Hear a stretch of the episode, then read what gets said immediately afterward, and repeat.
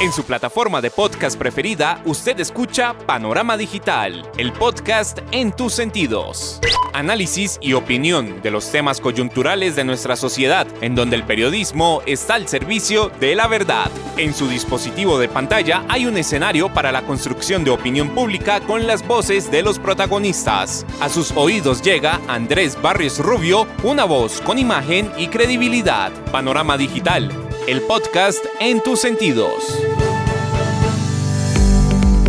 Señoras y señores, ¿qué tal? Reciban un saludo muy cordial. Acá estamos, como todos los miércoles, en su dispositivo de pantalla, a través de las plataformas de Spotify for Podcaster, Apple, Podimo, Amazon y demás escenarios desde los que llevamos el podcast a sus sentidos punto de encuentro, análisis y opinión, en donde el periodismo está al servicio de la verdad con los temas coyunturales de Colombia y el mundo en este su podcast Panorama Digital. Bienvenidos. Panorama Digital, el podcast en tus sentidos.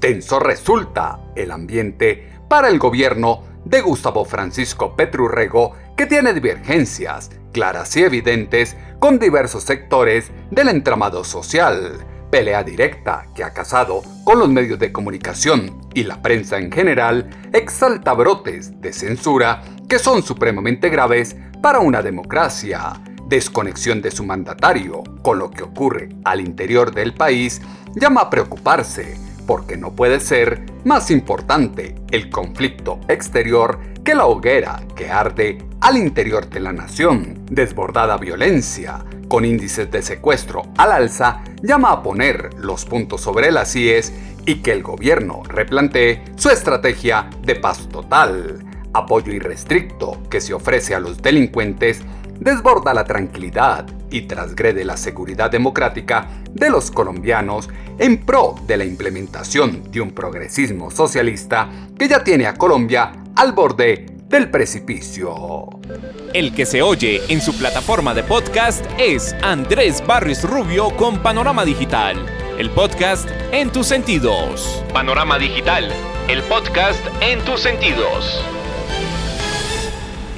Cada día, en cada acción, en todo pronunciamiento, Gustavo Francisco Petrurrego deja en evidencia que está ido desenfocado frente a la realidad que circunda el territorio nacional.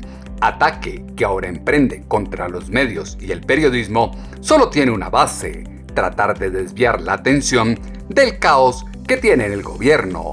Totalmente claro ha quedado que la llamada Colombia Profunda fue ilusionada con una propuesta política de cambio que paso a paso se autodestruye en manos de la izquierda.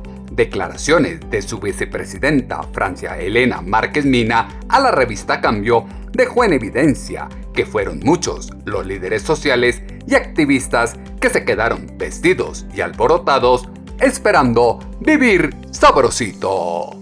La realidad social se interpreta con las voces que son noticia. Panorama Digital, el podcast en tus sentidos. Lo capitalizado por el pacto histórico con el estallido social que incendió el país desde 2019 perdió la esencia de lo que era el esfuerzo y sacrificio de muchos en las calles, se desvanece ante la corrupción e incongruencias que acompañan a su mandatario y al equipo de gobierno. Las promesas que se hicieron en campaña se quedaron en el aire, ofrecimientos que difícilmente se podrán cumplir en la agenda de una administración arribista que cada vez se queda más sola y con menor músculo político en el legislativo.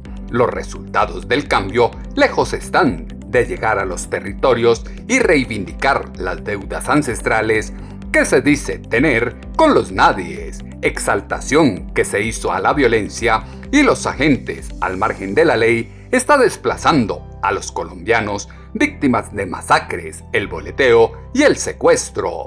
En Blue Radio, el ministro del Interior, Luis Fernando Velasco, explicó su propuesta, que es políticamente incorrecta, pero dice que por más palo que le den, hay que hablar de financiación para el ELN. Cuando Mi mujer, que es una mujer intuitiva e inteligente, vio la declaración. Me dijo, prepárese que le van a dar palo. Y es evidente porque mm, mm, en la sociedad, pues primero hay un rechazo a las acciones delincuenciales de estos grupos. Hay dos maneras de enfrentarlas, una negociación política o un sometimiento por el uso legítimo de la, de la fuerza. Con el ELN llevamos más de 50 años tratando de someterlos y evidentemente no los hemos sometido. Entonces se abre la negociación política que ha avanzado como nunca antes. Por lo menos hay una mesa, hay un principio de cese al fuego y yo planteo que la sociedad ha madurado tanto que podría aceptar un acuerdo de paz, pero pero en el marco de una negociación que se acabe las hostilidades contra la, gente, contra la población civil. ¿Y qué son hostilidades? Secuestro, extorsión, todo lo que es atacar a la población. En el marco de que se pueda acabar esas hostilidades, pues habría que pensar en algún esquema para seguir la negociación del acuerdo de paz. Ya se han inventado algunos en Colombia, concentraciones en algunas zonas. Y es evidente que si vamos a a pedirle a esa gente que deje de actuar, que frene todas sus actividades ilícitas, pues tenemos que pensar mientras se firma todo el acuerdo y en la medida en que no hayan hechos delincuenciales contra la población, pues cómo van a, o sea, en dónde van a estar, eh, de qué van a vivir, aunque suene muy duro lo que, lo que acabo de, repetir y por eso yo dije ayer, y ahí está pensar de pronto una colaboración de eh, gobiernos extranjeros. La, gente no aceptaría de que de sus propios recursos se paguen a grupos que le han hecho tanto daño a, la, a la sociedad, pero también hay que ser honesto porque alguna gente me decía, hombre Luis Fernando, mejor no, no, o sea, eso, esas cosas háganlas, pero no las digan. Y yo soy de los que creo que en un acto de honestidad de política pública esto hay que ponerlo sobre la mesa, por más palo que le den a uno, porque es que se termina haciendo.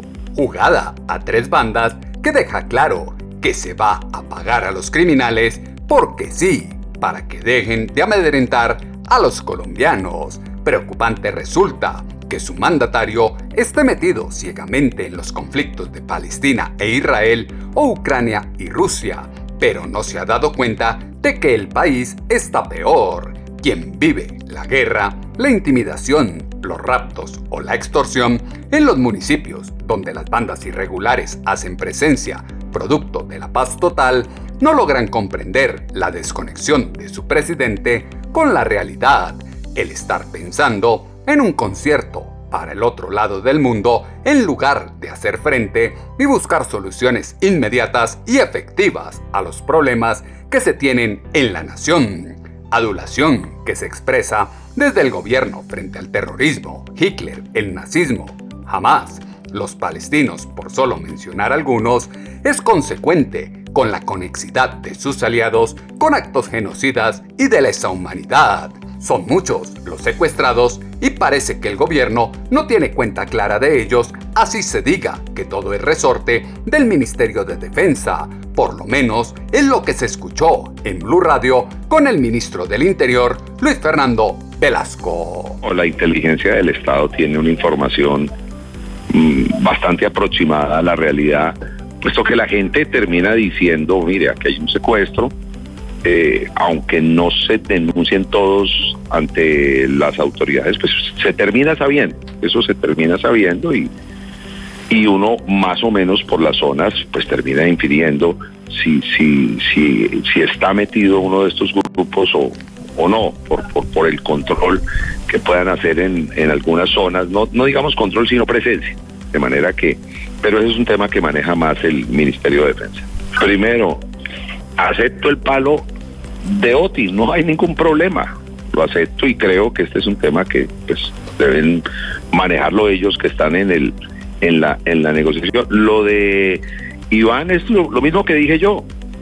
o sea, es muy difícil mantener un proceso de negociación que no solo lo hace gobierno y guerrilla, sino que la sociedad civil le hace seguimiento y ese proceso tiene futuro en la medida en que la sociedad lo respalde es muy difícil mantenerlo si se mantiene el secuestro. Y no solo hacia adelante, sino hacia atrás. Si usted sabe que hay 30, 35, 32 hombres, mujeres secuestradas por una organización que está hablando con el gobierno, pues eso es muy difícil, eso es muy difícil y el senador Cepeda tiene toda la razón y me gusta que esa sea la posición de nuestros negociadores en el momento en que nos preparamos a una nueva ronda de negociaciones. Al interior del gobierno existen desacuerdos con la propuesta de pago a los guerrilleros, como lo dijo Oti Patiño. Memoria cortoplacista de los colombianos no eclipsa o naturaliza lo hecho por el M-19 en su momento. Difícil resulta para Gustavo Francisco Petrurrego tener dentro de sus fuerzas amigas a los comunes, partido con unas curules regaladas en el imperfecto Acuerdo de La Habana y que cuenta en sus listas con militantes que tienen deudas pendientes de resarcimiento con las víctimas por actos perpetrados por Timochenko y quienes alzaron en armas como integrantes de las FARC, aquellos que no ejercen la delincuencia y fueron o son víctimas de los grupos al margen de la ley, dolorosamente observan cómo son revictimizados por un gobierno que sin el menor sonrojo se atreve a dar clases de ética y de derechos humanos sin contar con los argumentos para poder hacerlo. Hoy se tiene un presidente que perteneció a un grupo terrorista que quemó vivos a los magistrados del Palacio de Justicia, como lo exaltó la senadora María Fernanda Cabal.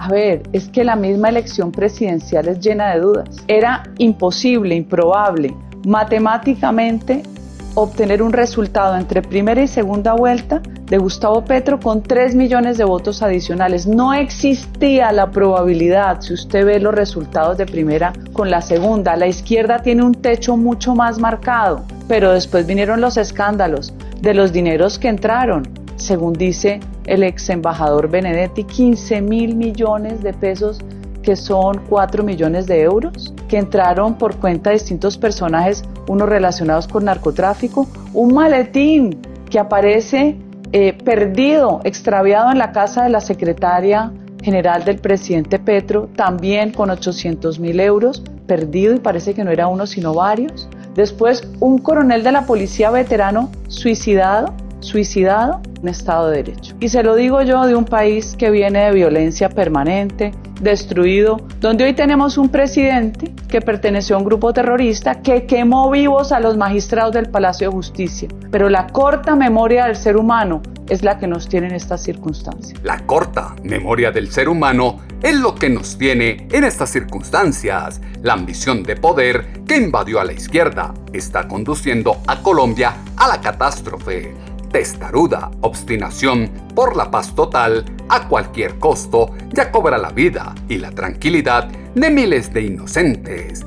La paz y el diálogo no son el camino en medio de organizaciones que se sientan a la mesa con una falsa voluntad de acuerdo, pero persisten en el secuestro y la extorsión como mecanismos de financiación. Incomprensible resulta que en el gobierno de la vida sigan en alza el asesinato de los firmantes de paz, los territorios continúen viendo desaparecer a los líderes sociales y se incrementen los índices de desplazamiento, protección que se brinda a los criminales desde el ente estatal envalentona a unas bandas que tienen en sus manos la tranquilidad de campesinos, amas de casa, empleados, estudiantes, empresarios generadores de empleo y hasta soldados y policías.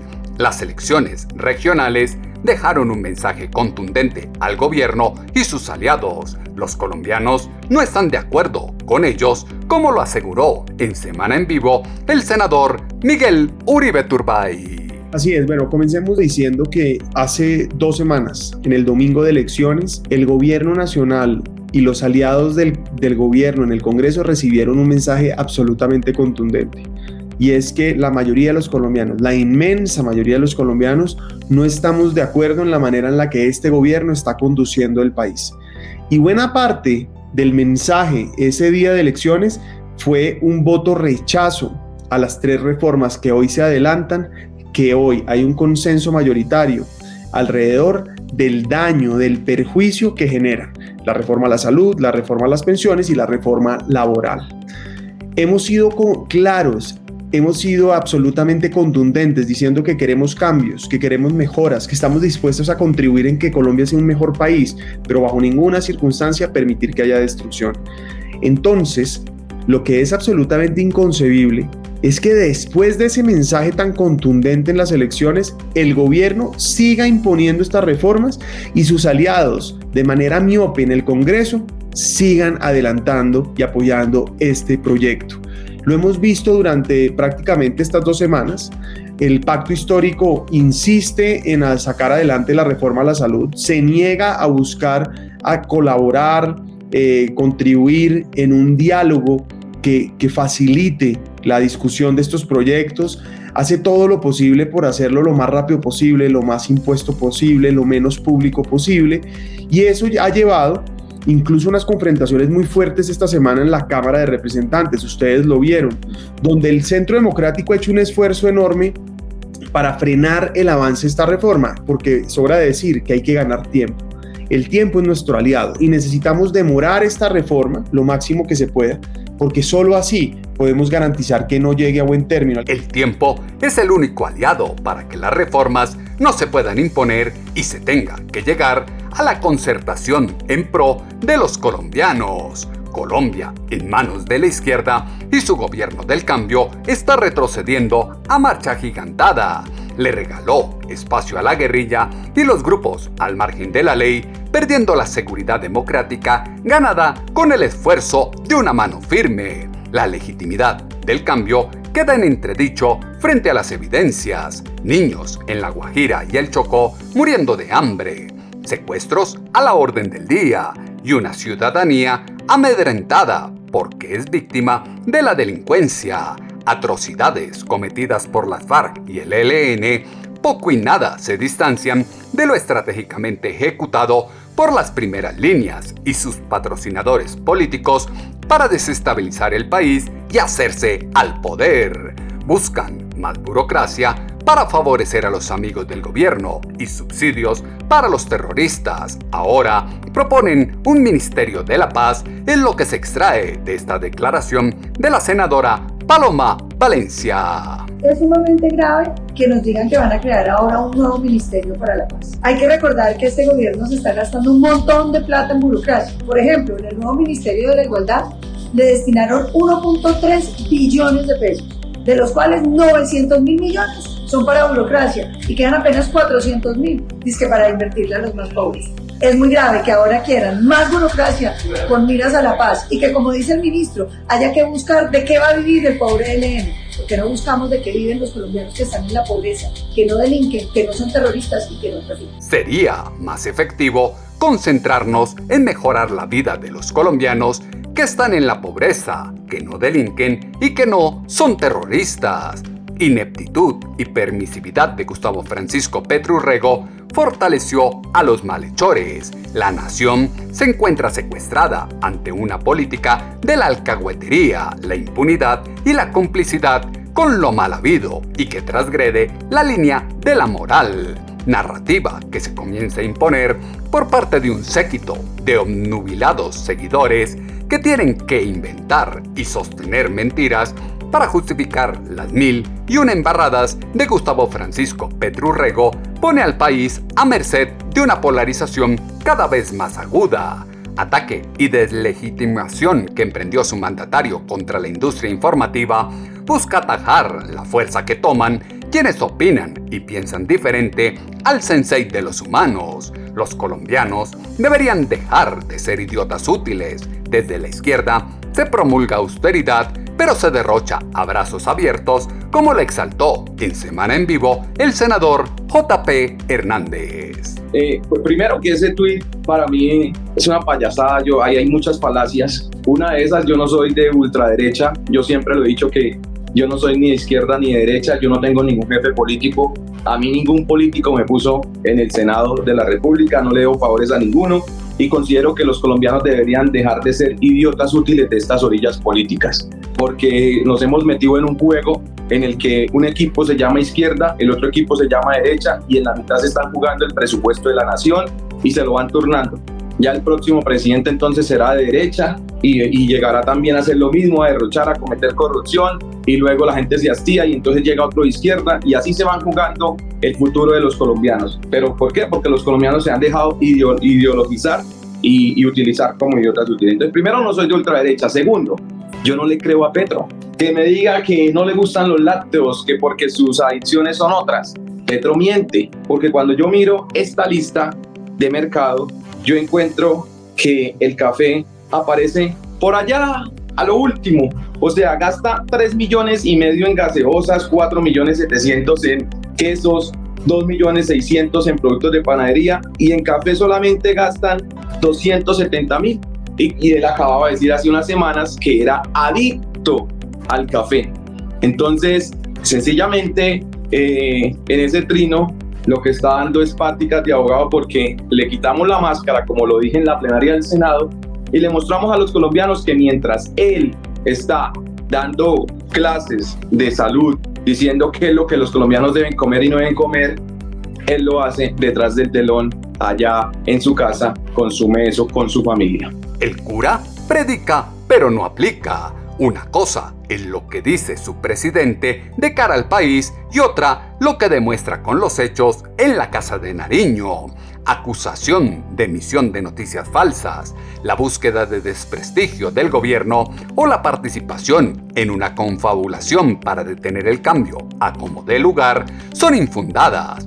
Complejo sería para el país que los medios de comunicación y el periodismo se constituyeran como parte del comité de aplausos que está en complicidad con los bandidos para lavar un gobierno que es dañino para la nación. Delirio de persecución que mantiene su presidente está acabando con la institucionalidad.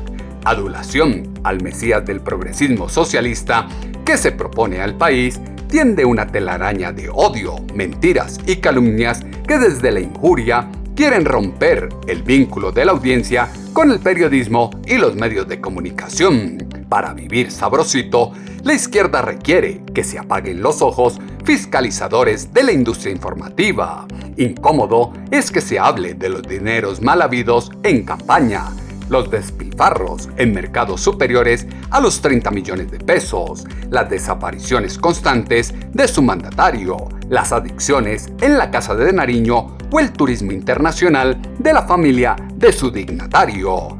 Al salir Gustavo Francisco Rego de la presidencia, lejos estará de dejar viviendo sabrosito a los colombianos, fue lo que dijo en Semana en Vivo el senador JP Hernández.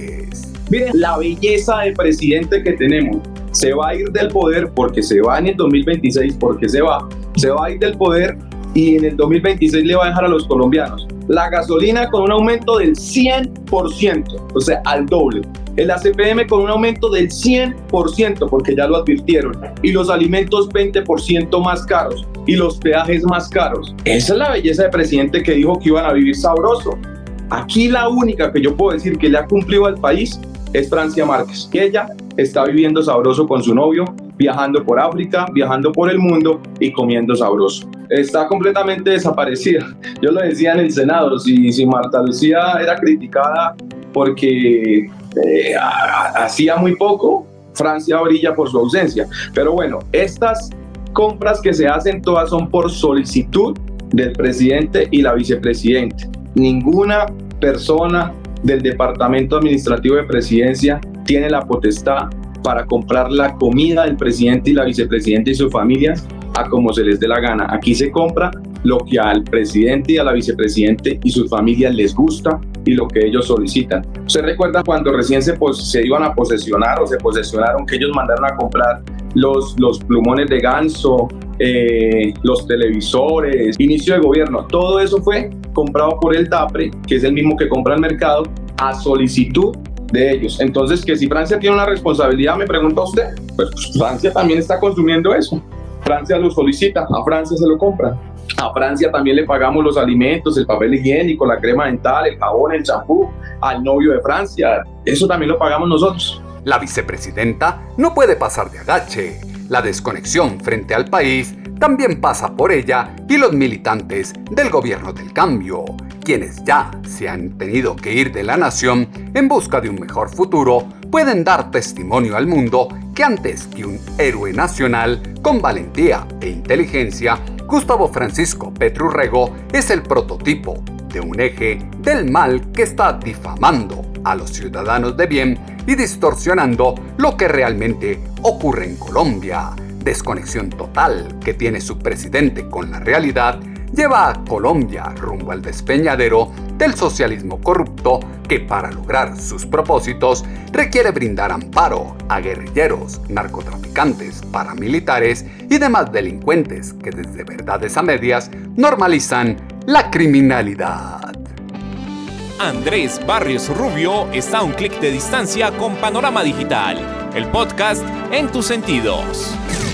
Obligación de los colombianos es asumir la responsabilidad que les asiste frente al caos que trae un gobierno que los está ahogando en impuestos y se hace el de la vista gorda ante prácticas tan deplorables como el secuestro, la extorsión y la muerte, nuevos y bien sonantes valores que practican el ELN, las disidencias de las FARC y la delincuencia común comandada por actores extranjeros, elementos que fueron insumo para la columna de opinión en alponiente.com que esta semana titulamos Desconexión Total.